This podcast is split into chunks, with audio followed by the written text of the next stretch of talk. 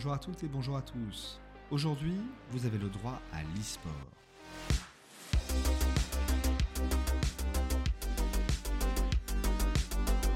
Je suis Julien Lombard, avocat associé au sein du cabinet Victoire Avocat, et j'ai le plaisir de vous présenter ce nouvel épisode de notre podcast qui traite des problématiques juridiques de l'e-sport.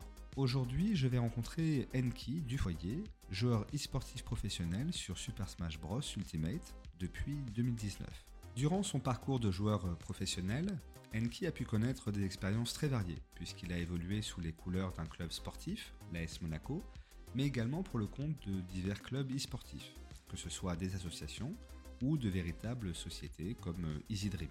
Dans cet épisode, Enki reviendra justement sur ces différences entre clubs sportifs et e-sportifs, mais aussi sur les différences opposant les clubs e-sportifs dits amateurs et les clubs e-sportifs dits professionnels, en particulier en matière de contenu d'un contrat et des obligations réciproques des parties. Enki nous partagera également son expérience en tant qu'e-sportif professionnel en matière de négociation contractuelle et de fin de contrat, tout en rappelant les spécificités propres à la pratique de chaque jeu vidéo, c'est-à-dire de chaque scène e-sportive. Enfin, nous évoquerons la question du contrat du joueur e-sportif en insistant notamment sur l'importance de contractualiser sa relation avec son club ou son agent, tout en ayant recours à diverses clauses permettant d'anticiper les éventuels conflits ou euh, les interrogations en cours de contrat. Si vous souhaitez en apprendre plus sur les contrats de travail des joueurs e-sportifs, alors vous êtes au bon endroit. Mais restez également avec nous jusqu'à la fin de l'entretien pour écouter notre synthèse sur l'ensemble des points juridiques que vous devriez avoir en tête sur le sujet. Avant de débuter l'entretien, évoquons ensemble l'une des actualités e-sportives de ce mois, qui est en plus en rapport avec notre invité aujourd'hui. Il s'agit de l'entrée en vigueur de nouvelles directives Nintendo afin d'encadrer les tournois communautaires sur Smash Bros. Il y avait déjà bien sûr des règles instaurées par Nintendo depuis des années, mais depuis le 15 novembre 2023, les tournois communautaires Smash Bros sont tenus de respecter de nouveaux critères. Par exemple, le nombre de participants à ces tournois communautaires ne doit pas dépasser 200 pour les tournois en physique et 300 pour les tournois en ligne. De même, un plafond pour les frais d'inscription des participants majeurs a été instauré à hauteur de 20 euros par personne. Aucun prix ayant une valeur marchande supérieure à 5000 euros au total ne peut non plus être distribué. Quant aux organisateurs, ils ne peuvent plus recevoir de biens, de services ou encore d'argent de la part de tiers, agissant par exemple en tant que sponsor, et ces mêmes personnes morales sont tenues d'obtenir une autorisation de la part de Nintendo pour organiser un tournoi de ce genre. Alors il est vrai que ces directives semblent fortement limiter l'organisation de tournois communautaires. Et en plus, euh, elles soulèvent diverses interrogations quant à leur mise en œuvre en pratique. Mais le pire, c'est que si les organisateurs de ces tournois ne respectent pas ces directives, elles risquent de violer le droit d'auteur de Nintendo et donc d'encourir des demandes de dommages à intérêt de la part de l'éditeur. Néanmoins, l'on peut évoquer pour finir sur ce sujet l'éventuelle légalité de ces directives. Parce qu'il semblerait, et c'est un confrère sur LinkedIn qui me l'a fait euh, remarquer, que le Conseil norvégien des consommateurs se questionne sur la conformité de ces directives avec le droit européen de la consommation. Et d'ailleurs, ce Conseil norvégien des consommateurs souhaiterait se rapprocher d'autres organismes européens de consommateurs afin de débattre sur la manière de procéder à l'égard de Nintendo. C'est un sujet qu'il convient de garder en mémoire. Dans tous les cas, si vous souhaitez en savoir plus sur ces directives, je vous invite à vous référer à mon compte LinkedIn sur lequel nous avons réalisé plusieurs publications approfondies à ce sujet. Pour ma part, je vous souhaite de passer un agréable moment en écoutant cet épisode. On se retrouve donc à l'issue de cet échange pour synthétiser les points juridiques évoqués lors de l'entretien avec Enki. Bonne écoute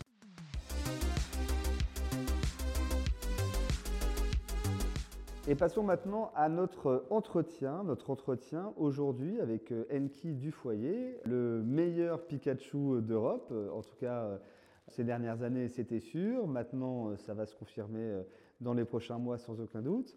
Enki donc, est aujourd'hui avec nous pour nous parler de son expérience en tant que joueur sur la scène Smash Bros. Il faut savoir que Enki est notre premier joueur qui nous rejoint sur ce podcast de droit à l'e-sport. Encore une fois, un podcast qui a vocation à répondre aux problématiques euh, rencontrées par les joueurs rencontrés par les équipes, rencontrés par les organisateurs d'événements dans le milieu e-sportif. On est très très très heureux de recevoir Enki euh, aujourd'hui. Merci beaucoup d'être là. Merci beaucoup Julien, très heureux de, venir euh, ici pour parler un peu de, choses sérieuses.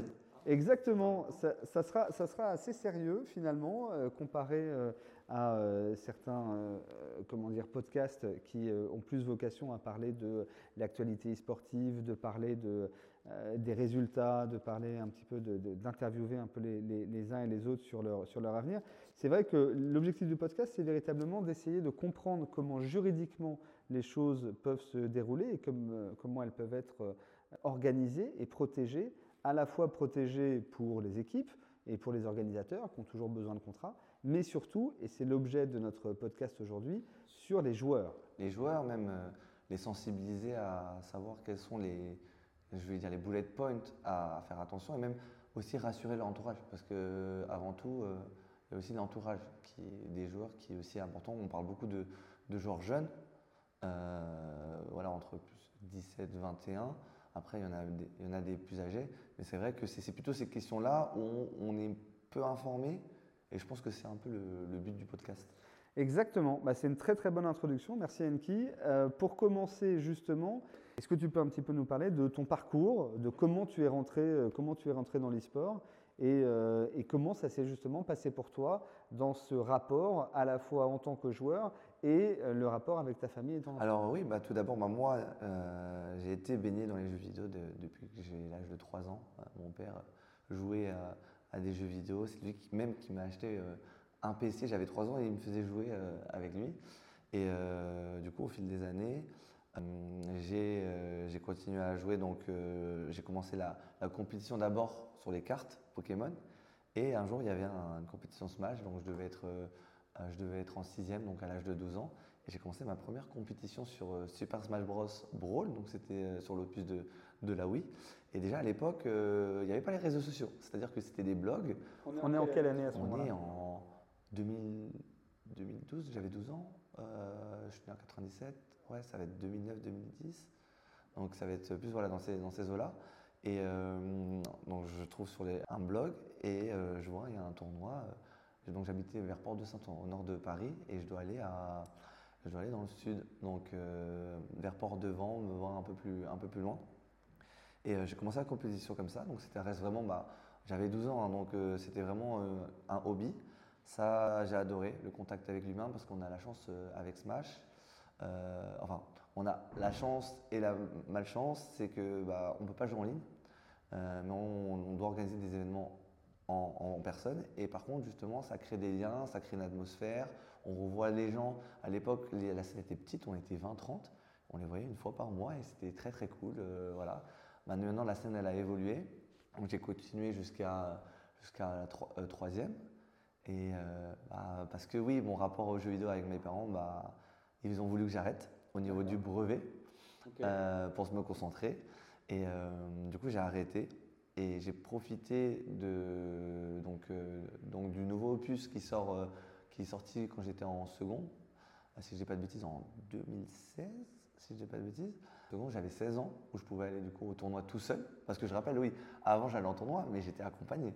Je devais venir avec ma mère et je devais rentrer avec ma mère, bien évidemment. Donc, euh, je te laisse deviner que pour les parents, c'est pas forcément le plus passionnant euh, de regarder son mon fils euh, jouer à un jeu. Les parents, ils savent même pas qu'est-ce que c'est. Donc, du coup, à mes 16 ans, c'est d'ailleurs à ce moment-là où je change mon pseudo. Du coup, c'est Enki. Parce qu'avant, ça l'était pas. C'était un pseudo Lucar. D'accord. Voilà, pour X raisons. Mais voilà, donc je décide de changer pour, vraiment pour être la coupure. Je reviens avec un nouveau pseudo sur l'opus donc 3DS Wii U. Et euh, j'ai commencé du coup les compétitions, je faisais de très bons résultats. Et c'est là où j'ai commencé à être euh, abordé par des équipes qu'on va appeler du coup semi-professionnelles. Euh, donc on commence à porter des maillots, on commence à avoir des, des petits tags avant notre pseudo. et c'est juste, est-ce que tu savais ou est-ce que tu sais aujourd'hui déjà quel, quel, type de structure c'était ces, ces, équipes que tu appelles semi-professionnelles? Est-ce que c'était des associations C'était des associations. Ah d'accord. c'était voilà, c'était même ils avaient des, ils avaient des petits sites pour commencer. C'est des associations depuis telle année. Donc c'était forcément du coup un groupe de potes en général euh, qui ont décidé de, bah, de, de, créer des petites équipes, de soutenir avec leurs moyens parce que ça reste leurs propres moyens à eux. Il n'y a pas de, pas de sponsors comme maintenant, etc. Où les sponsors, c'était les boîtes des CEO. Et donc, du coup, ça, voilà, ça a commencé comme ça. J'étais chez une team qui s'appelait Nuit Blanche. Ce qui est très marrant, c'est que bah, on voit beaucoup de personnes à l'heure actuelle de l'e-sport qui sont dans de grosses structures. Mais je les connais parce qu'on a commencé dans cette petite association. Mmh. Après, bien sûr, ils avaient plusieurs jeux. euh, parce que vu qu'en termes de coût, bah, ça demandait. En fait, c'était juste un maillot et un tag. C'est-à-dire que même pour les tournois, on les faisait à à nos frais. En fait, il n'y avait pas spécialement d'aide ou quoi que ce soit. Et euh, voilà, ça a commencé comme ça. Et lors de. Donc, c'était en 2018, décembre 2018, 7 décembre 2018, nouvel opus de Super Smash Bros. euh, Ultimate. Donc, euh, bah, j'étais free agent à ce moment-là. Je fais la compétition. J'avais déjà un plan précis de mon expérience euh, sur euh, Smash, euh, Smash 4, je vais l'appeler comme ça.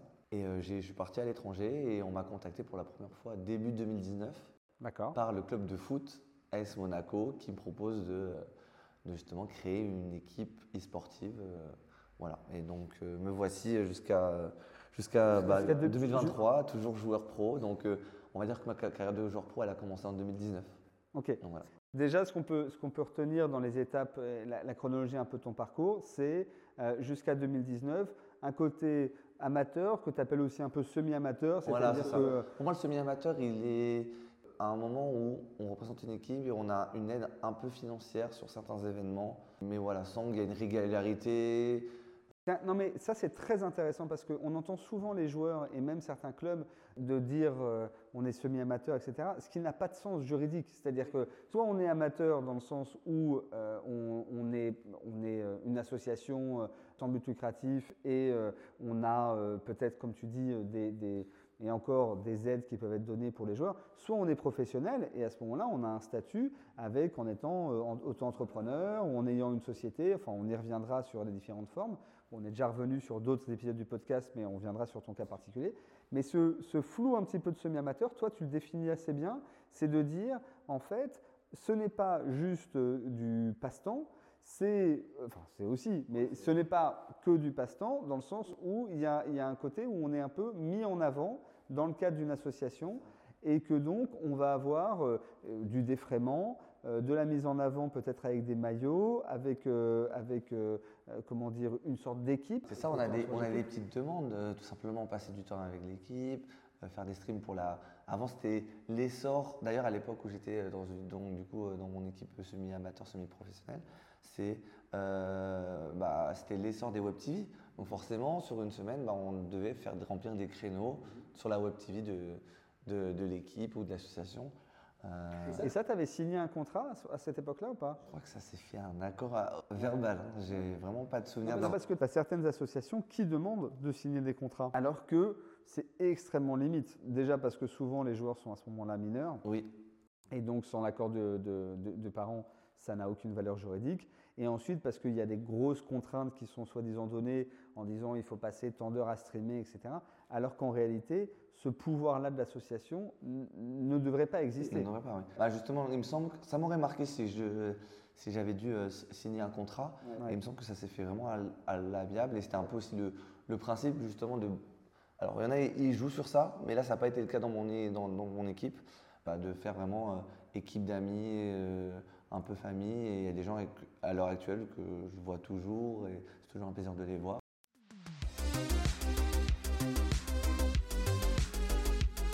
Là, on est dans cet entre-deux, justement, avant, avant 2019. Et 2019, à ce moment-là, on vient de chercher l'AS Monaco euh, qui euh, te contacte. Et donc, voilà, comment, comment les choses se passent, toi, de ton point de vue de joueur? Alors, déjà, euh, je peux expliquer un peu comment ça s'est fait l'approche tout d'a- tout d'abord. Donc, moi, j'avais déjà mon plan précis, c'est-à-dire que moi, je voulais arriver sur Smash Bros Ultimate euh, avec de l'avance. Par mon expérience, j'avais déjà voyagé sur Smash 4 avec mes frais à l'étranger, au niveau des réseaux sociaux, au niveau du stream. J'avais déjà, voilà, je voulais vraiment être le premier euh, à communiquer, parce que moi, j'ai fait des, des études de commerce. Euh, donc euh, je sais comment, enfin j'avais des clés de comment mettre en avant et parce que bah, l'algorithme c'est pas la même chose que, que maintenant. Donc du coup j'avais pris là, déjà l'initiative en deux, donc le jeu sort le 7 décembre 2018. La semaine de la sortie je pars en Angleterre. Donc je vais envahir un pays sur un jeu qui vient de sortir il y a une semaine et voilà, faire mes marques. Donc j'ai fait un top, et je pense que j'ai fait 9e ou top 8. En tout cas, j'avais battu le meilleur joueur là-bas. Donc ça fait déjà fait du bruit. Parce qu'il y a déjà un Français, il part à l'étranger, il fait des bons résultats. Ouais. Et en janvier, euh, donc il y avait un tournoi qui s'appelle le Valhalla au Danemark. Donc Mhm. c'est une série de tournois. On fonctionne beaucoup de- sur Smash par des séries, euh, des re- en fait on fonctionne par des, des séries de tournois et via leur renommée ou pas, bah, on sait que c'est un bon tournoi ou pas. Du coup le Valhalla, c'est euh, le tournoi au Danemark euh, bah, de- du pays et on connaît. bah, on peut pas connaître depuis la version Ultimate parce que bah, il venait de sortir, mais depuis Smash 4.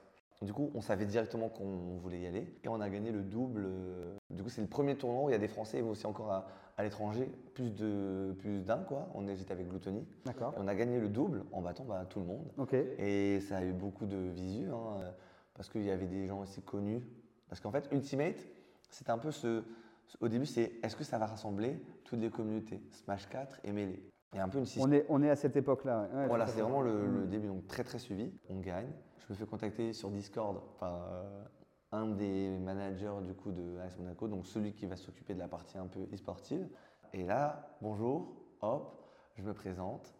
Et euh, voilà, qu'est-ce que tu voudrais en termes de rémunération, de quelles sont tes attentes? En fait, on arrive sur déjà je, je peux dire mes envies, alors qu'avant c'était plus euh, est-ce que ça te dirait ça? Voilà, on te propose directement quelque chose. Ouais. Alors que là, on te demande qu'est-ce que tu veux? Donc c'est déjà de la négociation que je connais un peu euh, parce que j'ai fait des études de commerce. Ouais, ouais, ouais. Donc je, je me précise Sachant que tu as, 22 ans, 23 ans. J'ai ouais, j'ai 21, 21. Tu as 21 ans. 2013, bah oui, oui, c'est ça, c'est ça. Et du coup, premier réflexe, j'ai mes, mes contacts, j'ai la chance d'être très bien entouré. Ouais. J'ai des avocats dans mon entourage, j'ai des personnes qui connaissent la scène. Je demande, c'est quoi les prix du marché? C'est le début? Est-ce que je peux me permettre de demander ça? Enfin, à l'époque, 400 euros, c'était énorme. J'avais Mm. rien. Mm. J'avais 0 euros. J'avais un maillot et, euh, et des encouragements, c'était très très bien. Donc voilà, je discute, je donne mes, mes, mes chiffres. Même si mon entourage qui connaît mieux m'ont donné des chiffres, ça me paraissait tellement énorme pour moi que j'ai baissé. Et euh, voilà, ça s'est fait, donc on a parlé, c'est quoi les attentes, c'est quoi les projets? Ça, je suis vraiment content d'avoir été prêt euh, à l'époque pour dire un peu ce que je voulais. Et donc, du coup, ça s'est fait plutôt naturellement. Les négociations, c'est un, truc qui a été euh, nouveau, c'est que ça s'est fait sur un mois. Pour moi, un mois, c'est long. Donc, euh, on a parlé en janvier, on a signé en mars, si je dis pas de bêtises. Mars, début février.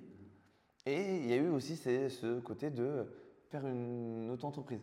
Ça, c'était un marqueur, justement, pour. Ça a euh, été le marqueur. Pour- C'est pour ça que moi, je- je- j'estime que je suis passé joueur pro à la date de la création de mon auto-entreprise. Parce que moi, du coup, j'avais euh, travaillé, bah, moi, j'ai fait, j'ai fait des stages, j'avais travaillé dans, dans- dans la mode, j'avais bossé chez, euh, chez Boss, Hugo Boss euh, anciennement. Et il n'y avait pas ça, en fait.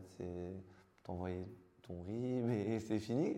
voilà, les fiches de paye. Et là, auto-entrepreneur, il m'explique que voilà, je peux avoir droit à l'acre, Ouais. je n'ai aucune idée qu'est-ce que c'est. On met des nouvelles choses, en, en fait des nouvelles notions. Moi, je, voilà, je vais dire ça, notion concept pour moi qui me semble toute nouvelle. Et voilà, et derrière, euh, bah, il y a une partie dont j'ai les contrats. Je comprends rien, on Ouais. va pas se mentir. Je, je comprends rien. Donc, je fais confiance à mes contacts. Je demande est-ce que tu peux m'expliquer Est-ce que ça te paraît bien Euh, Parce qu'il y a beaucoup. J'ai déjà. tes, tes contacts avocats et conseils, et tes parents, et ta. Non, mais ma famille, rien. D'accord. C'est-à-dire que. Tu avais exclu, entre guillemets, tu avais exclu de cette discussion, cette négociation, ta famille. Là, ça. ça, devenait un, un projet professionnel. Et donc, à ce moment-là, tu allais voir des conseils Bah, professionnels. des toi, personnes qui sont dans ce, dans ce milieu en fait. Ok. C'est- Ok. Ma, famille à l'heure actuelle savent vaguement toujours ce que je fais. C'est- très vaguement, hein. comme je fais beaucoup de choses. Voilà, au niveau de. Donc il m'explique qu'il faut faire attention, ces clauses, il faut les protéger. Moi je fais confiance, même si j'essaie de comprendre, mais ça reste quand même flou. Ouais. Et euh, finalement, on arrive sur un accord. Et par exemple, euh, je me souviens très bien, ça m'avait marqué, on devait parler des tournois qu'on voulait faire. Ouais. Et oui, dans le contrat, ils avaient marqué l'accord du, à l'accord de l'équipe, etc. Mais il me semble que justement, il m'avait, mon contact m'avait dit, il faut que tu dises les tournois exacts, la période que tu. Ouais. Je ne sais pas si on l'avait changé. C'est pour éviter que justement il y ait de la négociation qui vienne après Exactement. et que en fonction du rapport de force qu'il y a au moment où tu négocies, ça. eh ben, ça, ça complique les choses. Alors que si tu les prévois en amont et que tu les fixes en amont, euh, au moins sur ces tournois-là, ils sont spécifiques, ils sont. On ne peut pas retourner en arrière. Ouais, ouais, exactement. Sans aller plus loin, on passera ensuite sur, euh, sur les clubs un peu spécifiques euh, e-sportifs, avec qui tu t'es lié par la suite. Euh, Est-ce que par rapport à ton expérience avec l'AS Monaco, tant dans la conclusion du contrat qu'ensuite dans l'exécution du contrat, euh, Est-ce que tu as senti une différence? Est-ce que tu as senti un, un rapport avec le monde de l'e-sport qui est justement différent parce que pour le coup, l'AS Monaco est un club sportif à la base? Ah oui, j'ai senti une différence. J'ai eu aucun club qui a une ressemblance avec l'AS Monaco. C'est-à-dire que déjà, euh, sur le suivi, Mhm. sur l'approche médiatique, on est sur quelque chose de différent. Bah, je vais commencer bah, de manière chronologique. Au début, on arrive vraiment sur une cérémonie d'ouverture. euh, Ils sont à Monaco. On, aurait pu très bien aller à Monaco. Non, on a fait un partenariat avec euh, une marque euh, de musique où on a pris les locaux au- dans le milieu et on a invité plein de- d'entreprises, plein d'acteurs du milieu. Juste pour. Voilà, c'était vraiment une, une cérémonie d'ouverture en mode on, regardez, l'AS Monaco Se lance- arrive, se lance, se lance dans dans l'e-sport. Donc Mm. voilà, n'hésitez pas à parler sur les réseaux, des photos avec des gens, je prenais des photos avec des gens que je ne connaissais pas, que j'ai jamais vus. Il y avait des Américains, il y avait enfin. Juste pour le contexte, lorsque l'AS Monaco a lancé euh, cette partie e-sportive, euh, est-ce qu'il l'avait fait que sur Smash ou il y avait aussi d'autres jeux lançaient tout en même temps. C'était ça aussi la particularité, c'est qu'on arrive, Donc ils ont lancé FIFA, ils ont lancé FIFA, ils ont lancé non, ils ont lancé PES. ah, ils ont lancé PES, d'accord PES, ils ont lancé des jeux mobiles, Clash Royale, euh, NBA. En fait, ils ont pris des modes sportifs et d'au- et d'autres jeux. Et euh, du coup, on arrive, bah, on est tous ensemble. Donc on découvre, on se découvre tous, on fait connaissance. Donc ça, ça c'était cool parce que c'était un, un événement un peu rass- rassembleur. Et là, il y a un truc qui a beaucoup changé, c'est qui était très lié au foot, c'est le numéro sur le maillot. On devait choisir un numéro sur nos maillots avec euh, du. En fait, on a le même maillot que les sportifs. Donc ça, c'est tout nouveau. Et on a une tenue entière. Et euh, voilà, c'est, on, était vraiment dans un vrai collectif. Et donc ça, ça, a beaucoup changé. Et après, euh, dans le, tout ce qui est média, c'est les clauses au niveau des droits de l'image, au niveau du suivi, c'est-à-dire qu'on devait tout le temps passer par le, le manager pour avoir une interview, pour avoir euh, ne serait-ce pour dire quoi que ce soit en fait. C'était très Mm. très contrôlé. Et je pense que ça marche peut-être pour des personnes plus âgées ou dans le monde du sport qui, qui n'a pas besoin de ça.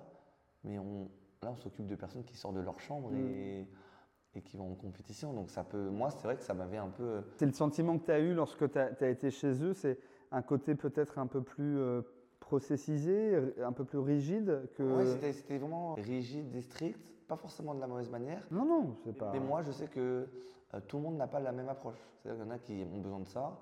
Et moi, je, je suis un peu euh, fébrile face à l'autorité. C'est-à-dire, euh, autorité, c'est peut-être un mot fort. Mais par exemple, on me demande une interview après un match. Le fait que je ne peux pas juste dire, répondre à deux questions, parce Mm. que je dois, je dois contacter un manager, j'avoue que ça m'a un peu euh, perturbé. Après, c'est peut-être aussi le, le côté sportif où il y a une médiatisation, il veut éviter des débordements. Donc ça, je comprends. Par contre, il y a un, un très bon suivi. Ouais. Et j'ai remercié, j'ai eu la chance de, de partir un mois aux États-Unis avec un, un plan, euh, des missions à faire, etc. Donc ça, c'était ma première expérience aux États-Unis aussi longtemps. Donc ça, c'était extra. Et aussi, on a un côté aussi activation. Et là, on est sur un, un côté activation euh, sport et sport. Moi, je ne l'ai pas fait, mais je sais qu'on a des personnes qui ont dû aller au club de Monaco pour euh, jouer avec des jeunes euh, de la région.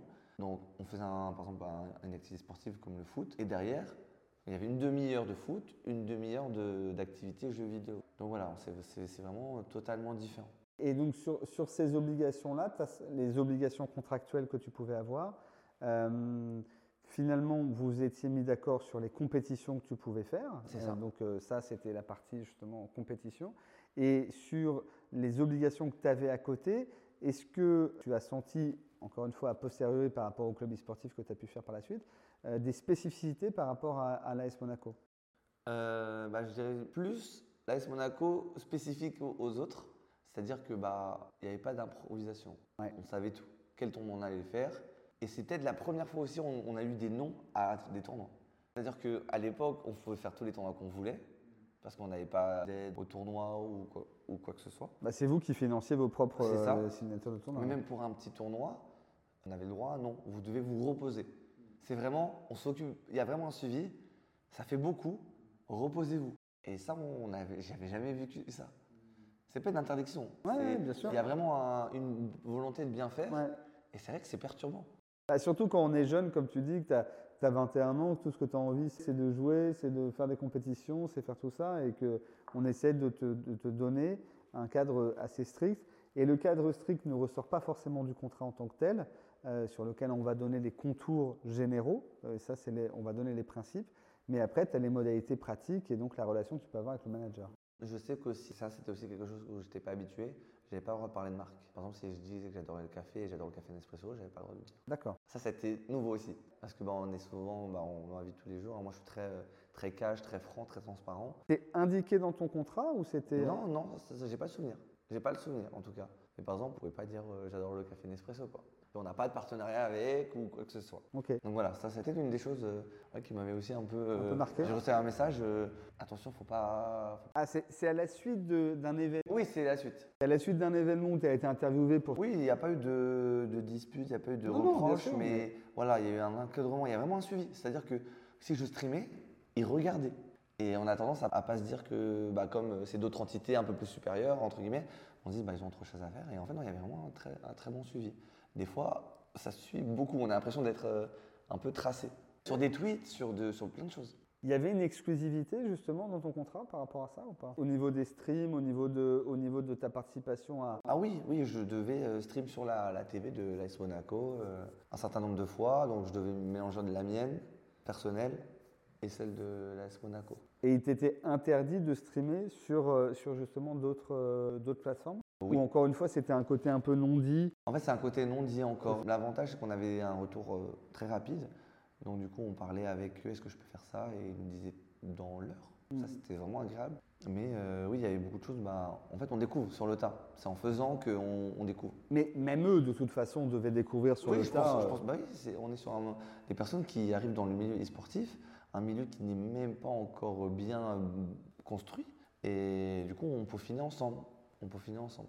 Et c'était justement fait euh, euh, de concert. Et c'est là où, en fait, ton expérience est, est vraiment bonne et vraiment, vraiment agréable. C'est qu'il y a eu, avec l'AS Monaco, la possibilité d'échanger en continu, d'avoir un vrai suivi qui permettait que eh bien, euh, les choses pouvaient se passer de manière assez fluide. Il n'y avait pas de, de surprise euh, globalement. Et, euh, et c'est vrai que aussi, même en termes d'image, pour le grand public, c'était beaucoup plus facile quand on a un lien avec le côté sportif. Les gens, ils connaissent pas, mais AS Monaco, ça aurait pu être PSG. euh, peu importe quel jeu tu fais, Bien sûr. tu es directement lié. Donc, on est plus sur un. Peut-être sur d'autres milieux e-sportifs où, en termes de renommée, c'est pas la même chose. Là, on est rattaché à quelque chose, à quelque chose, enfin, à une entité plus grosse que nous. Donc, ça, c'était vraiment le- la partie agréable d'être chez, chez Monaco. Même la, la tenue. euh. Et donc, cette expérience, elle dure six mois? Elle dure six mois. J'ai pris la décision de ne plus renouveler le contrat parce que j'avais beaucoup de pression. C'est-à-dire que je suis arrivé à une phase où j'étais tellement suivi. En tout cas, moi, j'ai eu du mal à. Je me mettais de la pression. Parce qu'à force d'être tout le temps sur soi, en fait, on se met de la pression. Est-ce qu'on va re-signer? Euh, Il faudrait que tu fasses ça, il faudrait que tu fasses ça.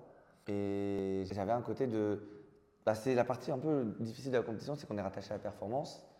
Mais moi, je m'amuse plus. En fait, je reviens. En fait, pour te redonner le, le contexte, on était trois joueurs. J'étais le capitaine. Donc, je choisissais les joueurs. J'avais ce luxe-là. Et je pars. Donc, je suis le seul des trois joueurs à partir aux États-Unis. Donc, pendant un mois, je suis suivi, etc. Je me dis, si je rentre. Donc, je me disais ça. Si je rentre, mais que je fais une moins bonne performance que les autres joueurs, alors que l'équipe a investi de l'argent pour que je aux États-Unis, comment ça va se passer? On se met à pression, on se met à pression. Du coup, je rentre des États-Unis un mois. On a une grosse compétition de 1000 personnes à Londres, dans le stade sportif de Emirates. Parfait pour euh, l'AS Monaco, mais je me mets la pression. Donc, on arrive sur euh, un moment où bah, je fais euh, 13e sur 1000 personnes, mais j'ai pris zéro plaisir sur le week-end. J'étais en burn-out. J'avais un invitationnel euh, quand, le week-end d'après, et j'ai dit euh, non, je ne veux pas y aller. Je ne veux pas y aller, alors qu'il y avait, par exemple, en termes de rémunération, euh, aucun joueur aurait- dit non. Moi, j'ai été sur un mois de compétition suivi. Tu avais fait quoi aux États-Unis pour la J'avais fait, j'étais parti à New York, en Floride, à Los Angeles, sur un mois en fait. J'avais fait des compètes partout, quasiment tous les deux jours. Sur un mois, c'était c'était nouveau pour moi. Donc il y avait ce côté, j'ai j'ai faim d'apprendre, j'ai faim de progresser. Vraiment, c'était too much. Pression plus intensité, c'était too much. J'ai fait, je veux rester, j'ai un ami à Londres. je veux rester, j'en repose. Et du coup, j'ai décidé de plus renouveler. et- Comment s'est passée la fin justement de cette relation? Ça a été euh, juste la question de ne pas renouveler, donc, euh, donc en fait c'était la fin du contrat qui était... euh, C'est très bien fini. Ça s'est très bien fini. On a parlé, on s'est compris. Eu. c'était- pas d'un commun accord. Ce que je veux dire c'est que c'était une durée déterminée. La durée était de six mois. Donc le contrat se termine et donc après... Mais en fait, le, le souci aussi, c'est que on arrive. du coup, moi, je rentre des États-Unis. La fin du contrat, elle est le week-end de la compétition. Sauf que c'est délicat de demander. euh, en fait, on arrive à ce moment où est-ce que le renouvellement dépend de notre performance là? Ouais. On se met à pression, alors que dans. Moi, ce que je conseille aux gens, hein, c'est de s'informer un mois avant la fin du contrat, deux mois voire Bien sûr. avant, pour savoir. Ça a mis la pression, et au final, c'est moi qui ai explosé, et, et j'ai dit non, je veux plus en fait. Je- comme ça, je me pose plus, plus la question. C'est- on arrête.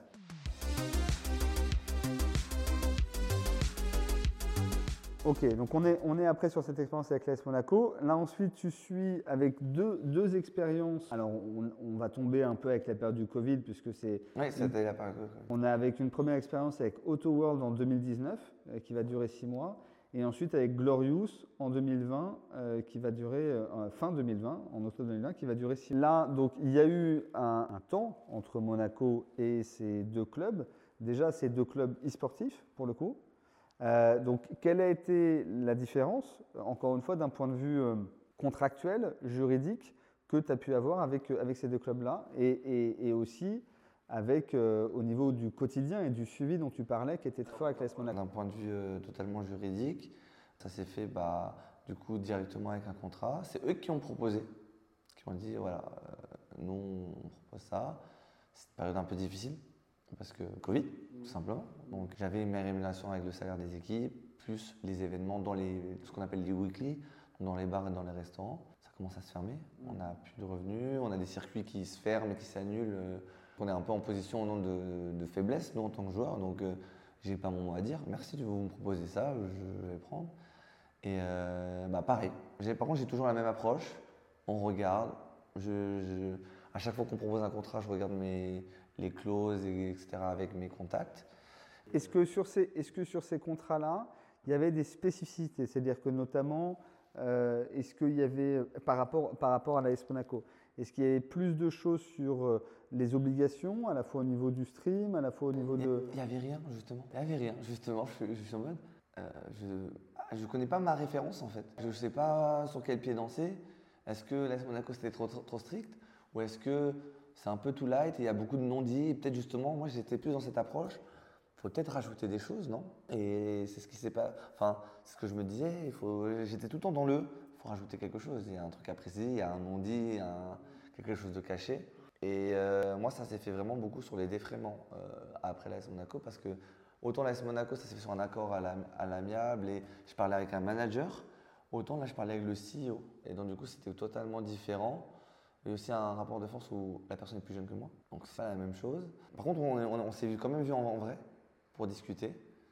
Mais oui, ça, par exemple, l'AS Monaco, on a vraiment un suivi, euh, même au niveau du, défra- du Oui. salaire. Oui, Euh, tous les fins de mois, n'oubliez pas d'envoyer vos factures. oui.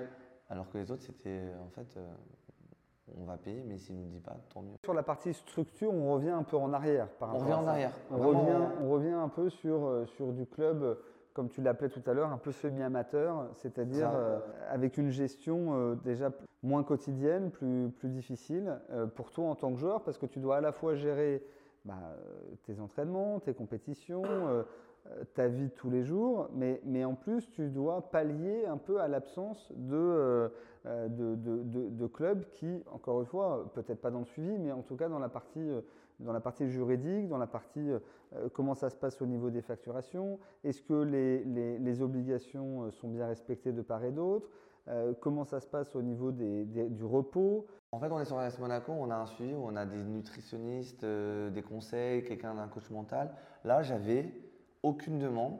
Pour parler à quelqu'un, j'avais une semaine, voire deux semaines pour avoir une réponse. J'avais que les joueurs Fortnite et moi, je ne connaissais pas les personnes.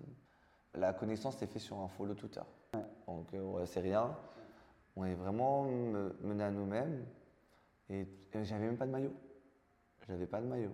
Donc, en fait, c'est c'est là où justement, c'est la partie la plus. Comment dire C'est limite dans l'oubli pour moi. J'ai même pas l'impression d'avoir été chez eux. Ça m'a pas marqué. En plus, c'était une période Covid. Et ça donc, ça t'a donné aussi des enseignements pour la suite et pour, et pour le club d'après sur les choses qui étaient importantes euh, de, de, de, bien inscrire sur le contrat. Tu as vu cet exemple à AS Monaco qui était un peu exceptionnel, comme tu disais, parce que c'était encore une fois un club sportif qui, euh, grosso modo, avait déjà l'habitude de traiter avec euh, des joueurs, en plus le faisait avec d'autres jeux, donc d'autres scènes, et donc avec une volonté de bien faire, donc on était sur une volonté d'apprendre l'un de l'autre. Enfin, tout ça était peut-être pas collé à l'e-sport classique, mais en tout cas avec une volonté de bien faire. Là, il n'y avait pas une volonté de mal faire dans les deux autres clubs, mais c'est juste qu'il n'y avait pas cette organisation, il n'y avait pas cette structuration comme tu pouvais, comme tu avais pu le vivre. et c'était important parce que c'est la première fois où j'habite tout seul. C'est un moment où j'ai décidé d'habiter à Paris, donc c'était mon salaire, etc. Et du coup, fin du contrat, euh, vers février, mars, et là, il y a un problème. C'est qu'il n'y a plus de bar euh, restant où je peux avoir une rémunération. J'ai plus d'équipe. Là, il faut réfléchir, sinon on va être endetté. Les, loyers euh, ne, sont pas figés. Donc j'arrête, je retourne chez mes parents. Donc j'ai vécu ça comme un, gros gros échec. Bien sûr, ça, revenir en arrière. Euh, du coup, on réfléchit, euh, parce que j'avais quoi, 23 ans à, ce moment-là, 23-24. En octobre, si je dis pas de bêtises, ou novembre, enfin je suis contacté pour rejoindre une équipe, pendant trois mois. Ouais. Trois mois, du coup, avec un salaire, et c'était une équipe suisse encore une fois. Ça, c'est la fameuse Glorieux. Voilà, Glorious. En gros, c'est à partir de où, moment où j'ai quitté l'appartement que j'ai commencé à consolider euh, tout ce qui est activité annexe avec le stream. Euh, ça a été un moment fort où, je suis parti en individuel. Et, et, ça m'a permis justement d'avoir été contacté par une équipe parce que j'étais le seul qui faisait de l'activité pendant la période de Covid. Donc voilà, ça a duré trois mois. Ah, bah, forcément, parce qu'on essaye et pour X raisons, bah, chacun manque de moyens.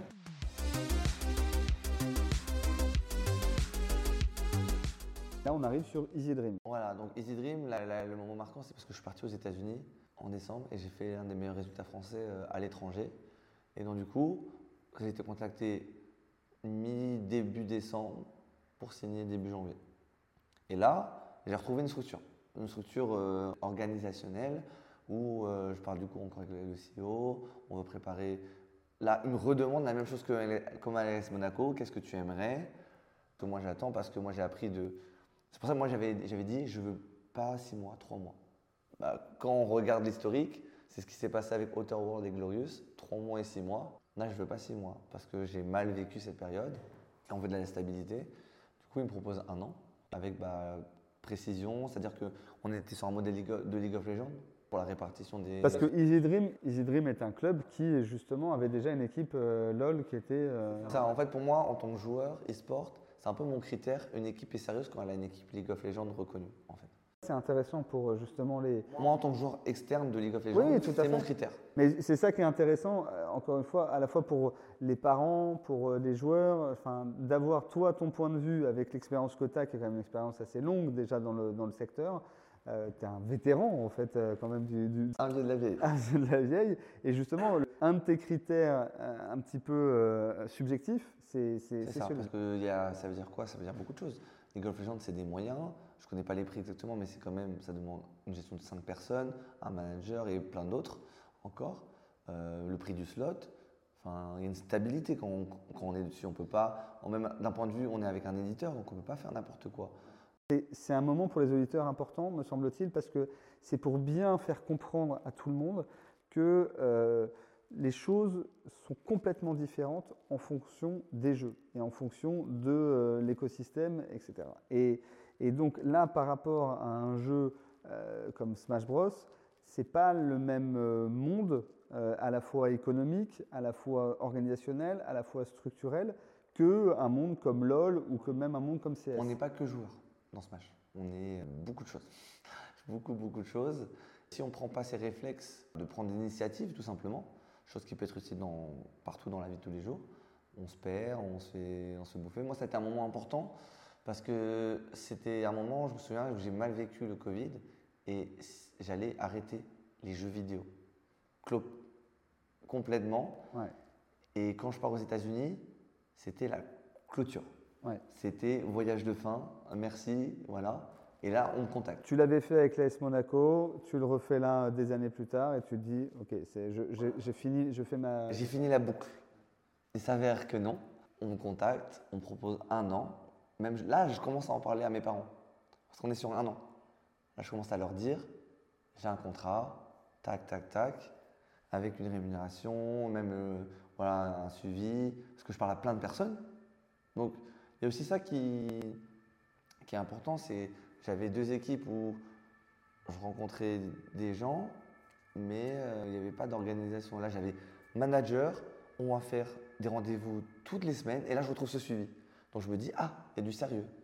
Ne serait-ce pour raconter des choses bateau, mais il y a un suivi toutes les semaines, comment tu te sens, les performances, blablabla. Proposition d'un coach mental, euh, gaming house, ça veut dire beaucoup de choses aussi. Donc, j'ai vraiment eu. Et ça, donc, on a fait un an, ça s'est très bien passé. On a proposé six mois et après trois mois. Euh, du coup, on a fini en septembre 2023. Ouais. Et il euh, n'y a jamais eu de, de problème. Euh, peut-être justement encore un peu de, de non-dit sur les qu'est-ce qui est pris en charge lors des voyages. Parce que du coup, je me suis retrouvé à, avancer ou payer des choses. parce que ben, on se doute pas des. En fait, quand on n'a jamais voyagé à l'étranger, on se doute pas des frais. Par exemple, je prends le cas des, des États-Unis. Tu ne peux rien faire à part si tu es à New York, mais sans voiture. Donc tu payes des Uber. Donc euh, tu te retrouves facilement sur des Uber à 40-50 juste pour faire un aller-retour, plus pour aller te déplacer pour manger. Enfin, à Paris, on peut très bien manger par exemple pour 30 euros par jour. Euh, là-bas, 30 euros, tu manges un repas. À part si tu manges euh, fast-food tous les jours. Mais si on veut parler de performance, tu vas pas faire manger ton joueur des fast-food tous les jours. même le, jet lag, on se dit on se dit, ouais, euh, le tournoi c'est sur deux jours, on va payer trois nuits. Bah non, si tu veux la performance, il faut prendre plus longtemps, etc. C'est vrai que du coup, il y a eu des, choses où j'ai payé, où j'ai avancé, et j'ai pu me permettre aussi. ça n'a pas été remboursé parce que euh, ça n'a pas été dit. Mais ça, il faut, on n'a pas convenu avant. Donc ça, c'est des choses que je pense qu'au niveau des clubs, c'est très important de le préciser. Euh, parce que autant moi, j'avais le droit, des jeunes, ils ne peuvent pas. Mais si tu prévois pas ça, on n'a pas d'argent, on fait comment? Ouais. Les clauses essentielles pour toi dans le contrat, c'est la question de l'objet du contrat slash obligation des parties, voilà. pour que les choses soient extrêmement claires sur qu'est-ce qu'il faut faire, combien de temps, euh, l'étendue des obligations, etc.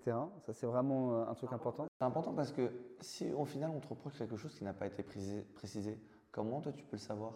Oui, bien sûr, il y a des prises d'initiative, mais tout le monde n'a pas ces prises d'initiative, tout le monde ne voit pas les choses de la même manière. Et même en termes d'expérience pour les deux parties, c'est pas bon. Ça fait que être négatif. Alors que si on dit exactement je veux ça, ça, ça, ça, je suis satisfait à partir de ce moment-là, le joueur ou autre fait ça, et tout ce qui est à côté, c'est le bonus, bah, c'est positif de deux manières parce que dans tous les cas, le club ou l'équipe est satisfaite. Et s'il y a d'autres choses, on a une bonne image du joueur, c'est bénéfique pour l'équipe. La question du temps de repos était aussi traitée dans, euh, dans ton, dans ton contrat Alors, moi, ça n'a jamais, non, ça jamais, été, jamais été marqué, mais pareil, ça s'est fait toujours avec l'accord avec le manager qui dit. C'est quelque chose que tu regrettes et qu'il aurait fallu mettre dans le contrat, justement? Je pense que c'est important, oui. Donc, nous, on a, en, en match, on, a des super majors, des majors, des nationaux, des weekly. Voilà, préciser par exemple, les weekly, c'est des entraînements. Donc, on ne va pas faire payer, nous, en tant qu'équipe, c'est weekly. Donc, si vous y allez, c'est de votre propres euh, moyens. Et c'était des erreurs que s'est passé avec d'autres joueurs. Donc euh, je pense que c'est important de le préciser. En fait, il ne faut pas avoir de surprise. C'est ça qu'on attend d'un contrat. On ne veut pas être surpris de la mauvaise manière. La première chose, donc sur les obligations de chacun. Ensuite, sur la rémunération. Et la rémunération, quand on parle de rémunération, on parle de. Euh, il y, a trois sous-catégories, hein, me semble-t-il. Il y a la question de la rémunération en tant que telle, c'est-à-dire la, contrepartie financière fixe que tu peux, que tu peux avoir, mais la contrepartie financière, en fait, j'allais dire, il y, a, trois sous-parties, avec la contrepartie financière qui est à la fois fixe, à la fois variable en fonction des tournois. Il y a la question de, des modalités de, de paiement, c'est-à-dire quand est-ce que tu vas être payé. Voilà, combien de temps, c'est quoi la limite? Combien de temps? Et la question des défraiements. Défraiements très important. Ouais. Ou c'est quoi la hauteur? Est-ce que c'est du coup l'inscription? Est-ce que c'est le trajet euh, C'est le logement faut pas oublier les trucs annexes. Euh, exemple, bah, c'est marrant d'en parler parce que j'ai été j'étais scandalisé il n'y a pas très longtemps. J'étais aux États-Unis, euh, je payais 25 euros 6 bouteilles d'eau. Bah, c'est un budget en fait, il faut mm. prévoir. Bien sûr. Et ici c'est gratuit, mais mais voilà, des, des choses comme ça. Donc sur la partie rémunération, euh, la partie fixe variable, toi, tu n'as pas eu trop de difficultés dans, la- dans les discussions que tu avais eues avec... euh, J'ai eu de la chance, j'ai jamais eu de problème. C'est vrai que on parle beaucoup de modèles euh, de League of Legends où on est plusieurs, où il y a, y un staff, c'est normal, il faut les rémunérer et tout ce qui était cash price, on, on divise parce que bah, c'est une victoire de groupe, pas seulement des joueurs. Mais dans ce match, justement, on, est tout en- on doit tout faire. Donc, il me semble pour moi normal d'avoir 100% des, des cash price pour les joueurs, sachant que rien n'est acquis et surtout que bah, si t'es pas top 8, tu touches rien et même en étant top 8, tu rembourses à peine ton inscription. Donc euh, pour moi, c'était essentiel. C'était vraiment essentiel. Ok. Donc ça, c'est la partie... euh, la partie euh, Alors, tu as une partie fixe quand même qui était donnée par le club. voilà. Ouais. Rémunération, voilà. Et après, la rémunération sur les cash price. Bien sûr. Et aussi même parler de la partie c'est activation. Si on a des activations individuelles, pour moi, il est nécessaire elles soient entièrement pour le joueur. Par contre, si on a des activations avec l'équipe, via l'équipe, bah, c'est normal qu'il y ait une répartition. Mais voilà, c'est des choses que, en fait, on ne s'en rend pas compte jusqu'au moment où ça arrive. Et moi, via mon expérience, c'est ce que du coup j'apporterai. Parce que ça m'est déjà arrivé. Là, ce que j'en ai parlé avec euh, bah, ma prochaine équipe. Euh, Est-ce que ça vous dérange chez du partenariat Comment ça se passe? Et voilà. Parce que je veux être protégé, je veux aussi que ce soit bien pour eux, que ce soit clair. D'ailleurs, bah, je pense qu'ils ont été étonnamment, agréablement surpris de tout ce qui est prévention. Ils ont été également surpris de ce que tu as voulu justement apporter comme précision pour qu'il n'y ait pas de mauvaise Ils ne vont pas être surpris, voilà, il ne faut pas avoir de mauvaises surprises avec moi. Tout, tout aura été dit en fait, au préalable. Sur les conditions de paiement, euh, c'est-à-dire les, les conditions et les délais de paiement, donc généralement c'est euh, des sommes qui sont payées par virement sur facture, par tes soins. Donc toi tu émets ta facture et ensuite tu te règles. Délai de paiement généralement 30 jours. ok. Et euh, ensuite, est-ce que vous aviez envisagé les conditions en cas de défaut de paiement? Non, ça, j'ai jamais eu ça au niveau du paiement et je pense que ça peut être, très important que tu en fais bien d'en parler. Je pense que ça peut être très important pour bah, donner de la sécurité et qu'il n'y a pas d'abus. Parce que moi, je connais des gens qui ont été abu- abusés, qui n'ont jamais été payés.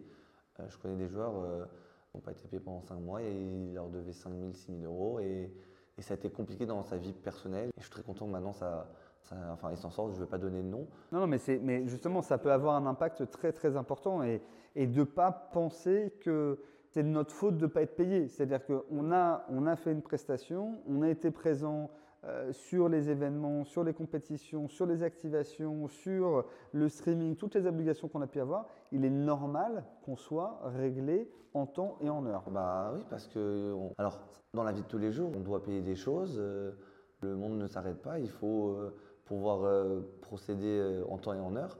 Et même, c'est contre-productif de payer en retard parce que on a un manque de confiance, on est peut-être stressé pour X raisons, et au final, euh, ça- c'est pas bénéfique pour le, le club. Non, non, mais c'est important. Non, mais tu as raison. C'est- en effet quelque chose à, à- à préciser. Et sur les, et sur les défraiements, c'est quoi tes recommandations? C'est de lister euh, toutes les. Les, les parties. Donc, si c'est défraiement transport pour aller au tournoi, si c'est défraiement de voyage, si c'est logement, si c'est euh, repas, c'est important les repas, repas précisés, le midi, le soir, le petit déj au repas. Enfin, en fait, ça peut paraître extrême. Mais moi, si j'étais dans la partie organisationnelle, aussi, il faut penser que les, les joueurs sont jeunes. Donc, pour les parents, ça peut. En fait, le but pour les deux parties, c'est que ce soit le plus correct possible, le Mm. plus équitable. On ne peut pas reprocher à l'autre de ne pas avoir fait ceci si tout a été marqué. Alors qu'on peut reprocher à l'autre s'il y a des non-dits. Donc, voilà, de dire, on, a, on, on te prend les, les- les trajets du Uber de l'hôtel au, au tournoi, pas plus, à l'aéroport. Donc, si toi, si tu as envie d'aller voir, je sais pas, aller au, au parc, à- au parc enfin, d'attractions à côté parce que tu avais envie, Ouais. c'est à tes frais. Il faut que tu sois conscient. Parce que des fois, on ne sait pas. On ne sait pas. Si tu as envie d'aller à tel restaurant, Et que ça dépasse le budget que tu avais. même, il faut aussi. Là, je, là je, je- je défends beaucoup les joueurs, Ouais. mais on va passer dans- de l'autre côté. Il faut aussi que les joueurs ils apprennent à budgétiser. Si on te dit qu'on a 50 euros à manger par jour et que vous avez convenu au préalable que c'était bon, bah là, le joueur, il ne peut pas dire euh, c'est pas assez. Euh, C'est-à-dire que si tu as fait plus, bah, voilà, tu dois, tu dois faire attention. Ouais. Parce que on a- Ouais. moi, je connais des joueurs, euh, ils abusent de ça et c'est normal que l'équipe, au bout d'un moment, est, bon. Bah, un, tu vas au restaurant, tu prends un, un menu, entrée, plat, dessert, café, 35 euros, 50 euros. euh, en tournoi. hein. Je, je- je suis assez d'accord, ça, ça va toujours dans les deux sens. Oui, ça va toujours dans les deux sens. Ça, euh, c'est pour ça, moi, je suis très transparent là-dessus et j'essaie d'être le plus objectif possible. Le, le troisième point qui, qui semble aussi important, après donc les obligations des parties et la rémunération, il y a la question de, des manquements et de la résiliation du contrat. Est-ce que toi, comment tu as pu anticiper Alors, euh, de ce que tu expliques, euh, toi, tous tes contrats se sont terminés plutôt euh, de manière amiable et, convenue avec, les, avec les clubs. Est-ce que, mais est-ce que d'autres expériences avec d'autres joueurs, justement, te, te, te- te font prendre garde à ce type de clause de résiliation de fin de contrat? Bah, déjà, résiliation, oui, tout simplement. Il faudrait que dans les. En tout cas, dans, par exemple, on prend le cas du joueur. J'ai déjà eu des joueurs qui on a eu un contrat de 6 mois, devaient être payés. Ils ont corrompu pour X raisons en plein milieu, ils n'ont jamais payé. Et moi, par exemple, on doit au moins assurer, tous les paiements doivent être faits, déjà. Et dans le cas inverse. Sur le passé, Voilà. tous les paiements doivent être faits sur les prestations déjà réalisées. Et Dans le cas inverse, si en tant que joueur, on a précisé qu'on on allait être euh, telle période et que on part, on essaie de rompre la clause parce qu'on a un meilleur salaire, bah, il faut au moins respecter cette période due. C'est normal.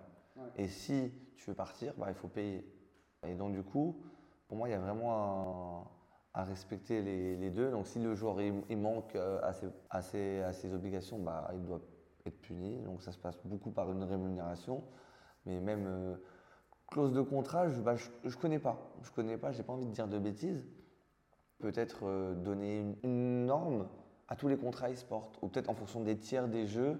Que, en fait, encore une fois, s'il faut entendre aussi dans, ton expérience, c'est que c'est une expérience sur la scène Smash. Elle peut être transposée sur d'autres scènes, mais elle semble difficilement euh, transposable euh, sur une scène euh, CS ou une scène, ou une scène LOL, ou, ou en tout cas sur LOL en particulier, ou, ou- ou Valorant d'ailleurs, euh, où on a un éditeur euh, qui est extrêmement présent dans la relation entre les clubs et les joueurs, puisque l'éditeur impose que certaines clauses soient mises euh, au, sein des, au sein des différents contrats. Et donc, c'est pas la même chose. Là, On n'a pas d'éditeur. ouais, c'est ça. Est-ce que, juste avant qu'on passe sur, sur, les, les- les dernières questions, est-ce que toi, tu, tu as, un- tu as un avis sur les agents de joueurs? Les agents de joueurs, c'est compliqué parce que moi, mon expérience, elle est biaisée. J'ai eu de la chance d'avoir des personnes qui ne profitent pas de moi Ouais. Et qui m'ont entouré, euh, qui ont été très bienveillants.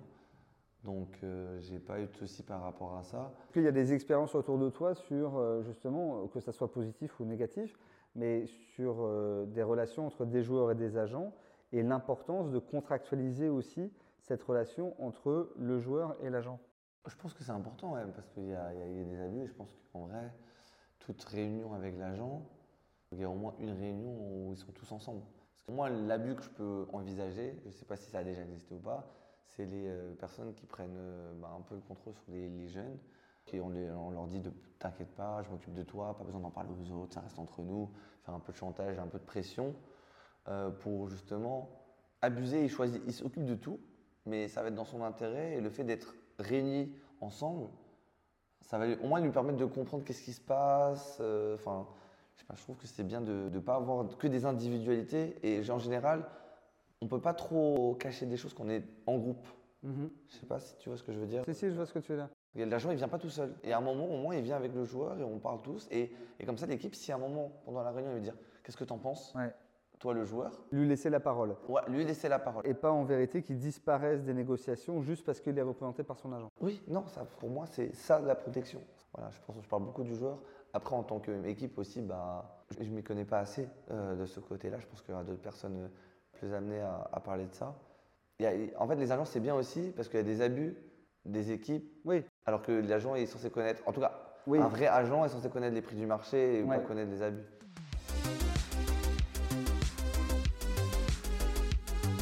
Deux dernières questions. C'est les questions un peu habituelles du de, de- de- de fin de podcast.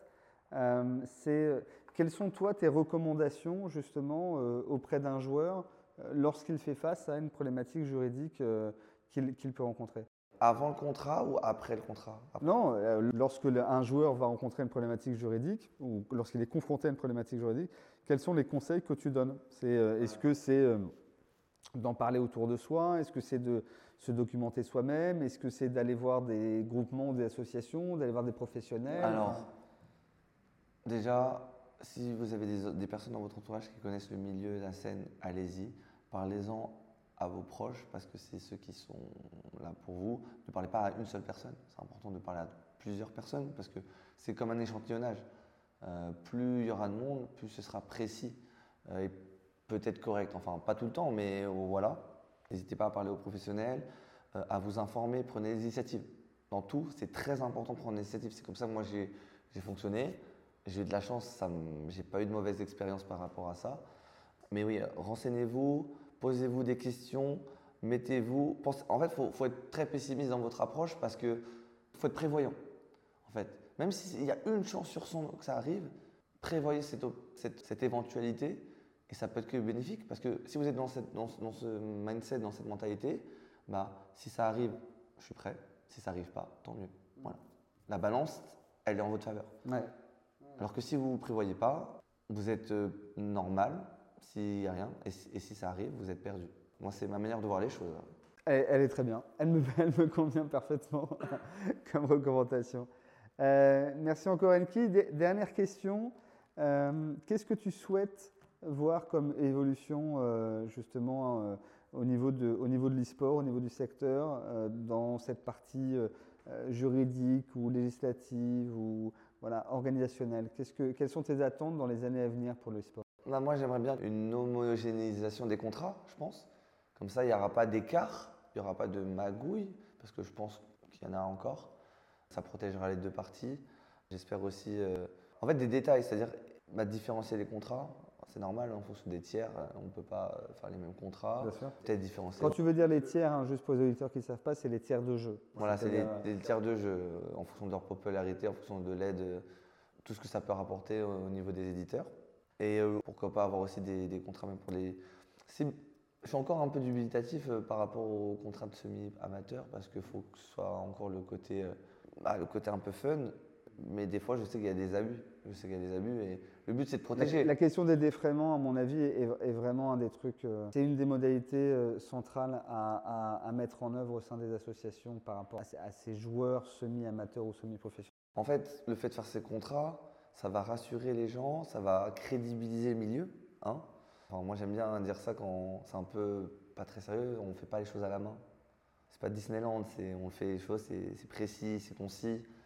Et moi, moi, moi j'ai des, par exemple des personnes euh, dans mon entourage qui, euh, grâce à comment j'explique les choses, comprennent et fait d'avoir quelque chose de juridique avec des lois, ça va nous permettre de, crédibiliser la chose et faire aussi la France une puissance mondiale de l'e-sport. C'est le but, ouais, euh, le but final. Donc voilà, aussi sensibiliser. Donc pour moi, homogénéiser les, contrats, bah, plus détailler en fonction des, des types de jeux, pourquoi pas aussi, euh, ouais, même euh, ça facilite tout le monde en fait, même au niveau des équipes, au niveau. Euh, ouais, vraiment centrer la problématique sur le contrat.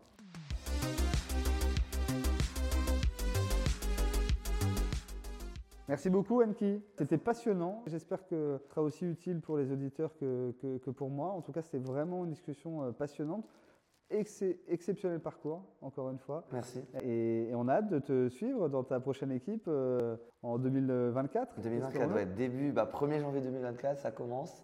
Et ça commence fort parce que bah, je pars un mois et demi au Japon, puis j'enchaîne avec les États-Unis. Ça va être bah, un peu. C'est un nouveau challenge pour moi parce que je commence, je ne suis même pas dans mon pays euh, natal et on, va, on va pouvoir te suivre à distance quand même Bien sûr, bah, c'est le but. C'est qu'il y a l'actualité euh, quasiment tous les deux jours, tous les jours euh, en direct du Japon. Donc euh, ça me demandait de, de, bien travailler et d'être organisé. Très, très, très important. Ouais. Encore une nouvelle casquette à mettre en place dans ton, dans ton Ça fait beaucoup de casquettes. Merci encore. Merci encore, Julien. Salut, à bientôt.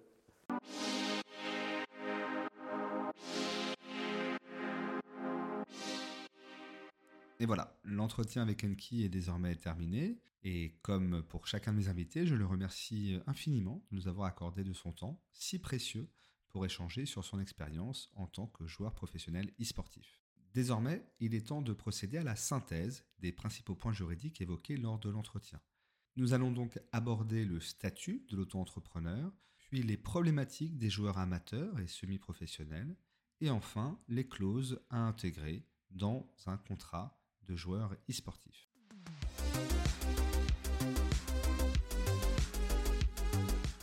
Alors, tout d'abord sur le statut de l'auto-entrepreneur. C'est vrai que lorsqu'un joueur n'est pas salarié d'un club e-sportif, il est d'usage de le rémunérer, après qu'il ait soit constitué une société ou qu'il ait adopté le statut d'auto-entrepreneur. Sur la constitution d'une société, cela pourra faire l'objet d'un point de synthèse lors d'un prochain épisode, un prochain podcast. Mais aujourd'hui, il convient de s'intéresser au statut d'auto-entrepreneur, puisqu'il s'agissait justement du statut choisi par Enki pour exercer sa profession de joueur e-sportif professionnel. Afin de pouvoir bénéficier du statut d'auto-entrepreneur, il est nécessaire de réunir diverses conditions. Tout d'abord, avoir plus de 18 ans, ce qui n'est pas toujours le cas dans le milieu e-sportif, ou avoir entre 16 et 18 ans et être émancipé par décision d'un juge. Deuxièmement, ne pas faire l'objet d'une condamnation à une interdiction de gérer ou d'exercer.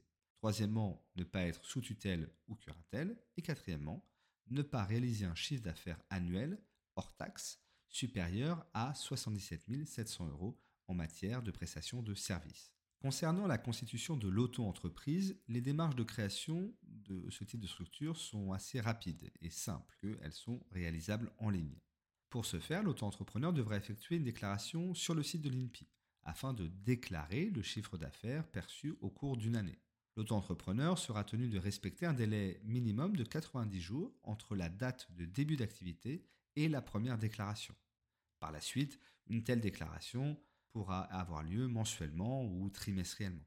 En pratique, cette déclaration de l'auto-entrepreneur est de la plus haute importance, puisque le chiffre d'affaires de ce dernier permet de déterminer le montant des charges sociales auxquelles l'entrepreneur sera soumis. À la suite de cela, il conviendra de procéder à l'immatriculation de l'auto-entreprise, bien que cette immatriculation s'effectue désormais automatiquement après la déclaration de début d'activité sur le site de l'INPI toujours. Enfin, le joueur, en tant qu'auto-entrepreneur, pourra éventuellement souscrire une assurance et ouvrir un compte bancaire, sachant que cette dernière option est obligatoire lorsque le chiffre d'affaires de l'auto-entreprise est supérieur à 10 000 euros pendant deux années consécutives. Un dernier mot rapide sur euh, l'adoption du statut euh, d'auto-entrepreneur, c'est qu'il y a divers avantages. D'abord, l'existence d'obligations comptables allégées puisque l'auto-entrepreneur est seulement tenu d'émettre des factures et de tenir un livre de recettes. Ensuite, l'auto-entrepreneur donne la possibilité de bénéficier d'un régime fiscal et social avantageux. Par exemple, l'e-sportif pourra bénéficier d'un abattement de 50% sur ses frais professionnels en raison de son activité de prestation de service. De même, il pourra bénéficier du régime de la franchise de base, lorsque le chiffre d'affaires de son exercice précédent n'excède pas 36 800 euros toujours pareil en matière de prestation de services. Et enfin, comme l'a mentionné Enki lors de notre entretien, certains auto-entrepreneurs peuvent bénéficier de l'aide à la création ou à la reprise d'une entreprise, ce qu'on appelle l'ACRE. Et ça permet de bénéficier d'une exonération de 50% sur ses cotisations sociales jusqu'à la fin du troisième trimestre civil suivant la date d'immatriculation de l'entreprise. Une telle aide est accordée dans différentes situations, notamment lorsque l'auto-entrepreneur a entre 18 et 25 ans. J'allais oublier un dernier point qui est que l'auto-entrepreneur bénéficie d'une protection patrimoniale puisqu'il dispose de deux patrimoines distincts. Il a son patrimoine professionnel qui ne pourra faire l'objet d'une saisie qu'à l'initiative d'un créancier professionnel et un patrimoine personnel qui ne pourra être saisi que par un créancier dans sa vie personnelle. Maintenant, on peut s'intéresser à la problématique des joueurs amateurs et des joueurs semi-professionnels.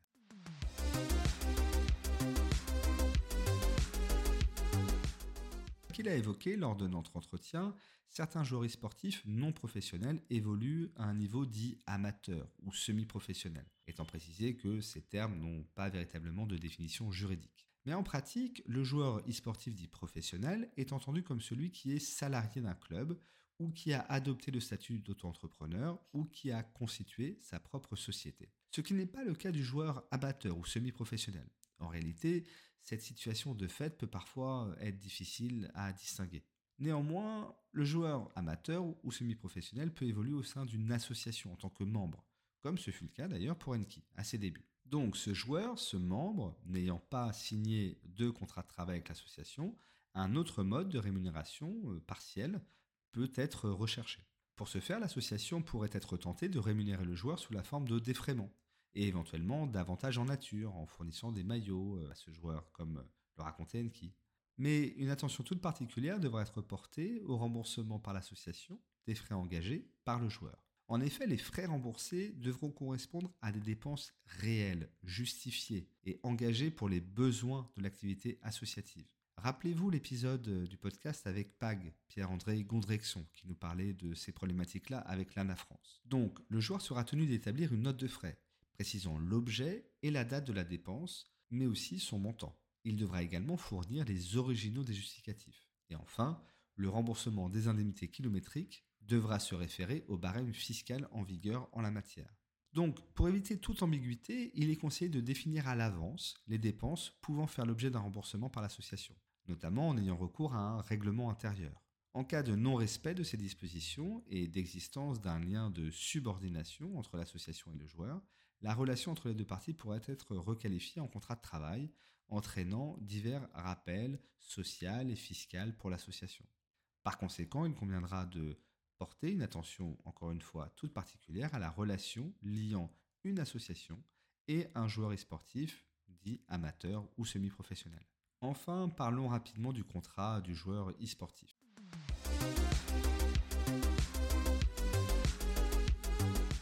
Comme Enki l'a euh, justement euh, énoncé, raconté lors de cet entretien, il est important de contractualiser la relation entre un joueur et son club, ou euh, éventuellement son agent mais c'est surtout afin de prévenir les aléas et les risques éventuels qui peuvent en résulter. De même, l'insertion de certaines clauses au sein du contrat avec le joueur est indispensable afin d'anticiper toute problématique ou interrogation qui pourrait euh, résulter de la relation avec le joueur. À titre d'exemple, il est conseillé d'insérer euh, les clauses suivantes au sein du contrat entre le club et son joueur. Des clauses euh, précises pour définir l'objet du contrat, le contenu et l'étendue des obligations entre les parties, ainsi que la durée de la convention et ses possibilités de renouvellement ou de résiliation anticipée, notamment en cas d'un manquement d'une des parties. Il faut également des clauses adaptées sur la rémunération du joueur, c'est-à-dire sur la rémunération fixe du joueur, sur sa rémunération variable en matière de cash price, sur ses avantages en nature, sur la répartition des revenus en matière d'activation, ou sur les conditions et modalités de paiement de ces rémunérations, notamment en cas de défaut de paiement. Vous pouvez aussi prévoir des clauses pour assurer la mise à disposition du matériel par le club pour le compte du joueur, l'accès Internet, l'ordinateur, la console, etc. Il peut y avoir des clauses sur le défraiement afin de définir les dépenses et frais de déplacement que le club acceptera de rembourser, ou encore des clauses pour prévoir le droit euh, au repos du joueur, sachant que ce dernier, euh, pour le compte de sa pratique professionnel peut être tenu de travailler le dimanche. Et enfin, il faut des clauses sur le droit à l'image, sachant que la cession de l'image du joueur doit être accordée pour une durée limitée et proportionnée. On peut ajouter encore, et enfin, des clauses de confidentialité ou encore des clauses de buyout, qui sont les clauses de sortie du joueur du contrat. En réalité, la rédaction d'un contrat est assez complexe et elle doit résulter d'une recherche constante d'équilibre entre la volonté de couvrir le plus de situations possibles sans toutefois prévoir trop de dispositions, au risque de se retrouver bloqué dans certains cas en pratique. De même, comme énoncé par Enki, la rédaction du contrat doit être adaptée en fonction du contexte, et notamment du jeu en question. Ainsi, les dispositions, notamment en matière de droit à l'image de buyout ou encore de rémunération variable, devront dépendre des spécificités de la scène, notamment en adaptant le contrat à la renommée du jeu et à sa pratique. Il peut être un jeu seul, ou en équipe. Et là, on a toute la différence entre un jeu comme League of Legends ou un jeu comme Super Smash Bros. Afin de rédiger de tels contrats, je ne peux que vous conseiller de vous rapprocher de professionnels en la matière, afin de sécuriser votre relation contractuelle au maximum. Voilà, c'est terminé pour cette synthèse. J'espère que c'était suffisamment clair pour un sujet qui reste assez complexe. J'espère également que cet entretien avec Enki vous aura intéressé. Et en tout cas, on se retrouve le mois prochain pour un nouvel épisode de droit à l'esport.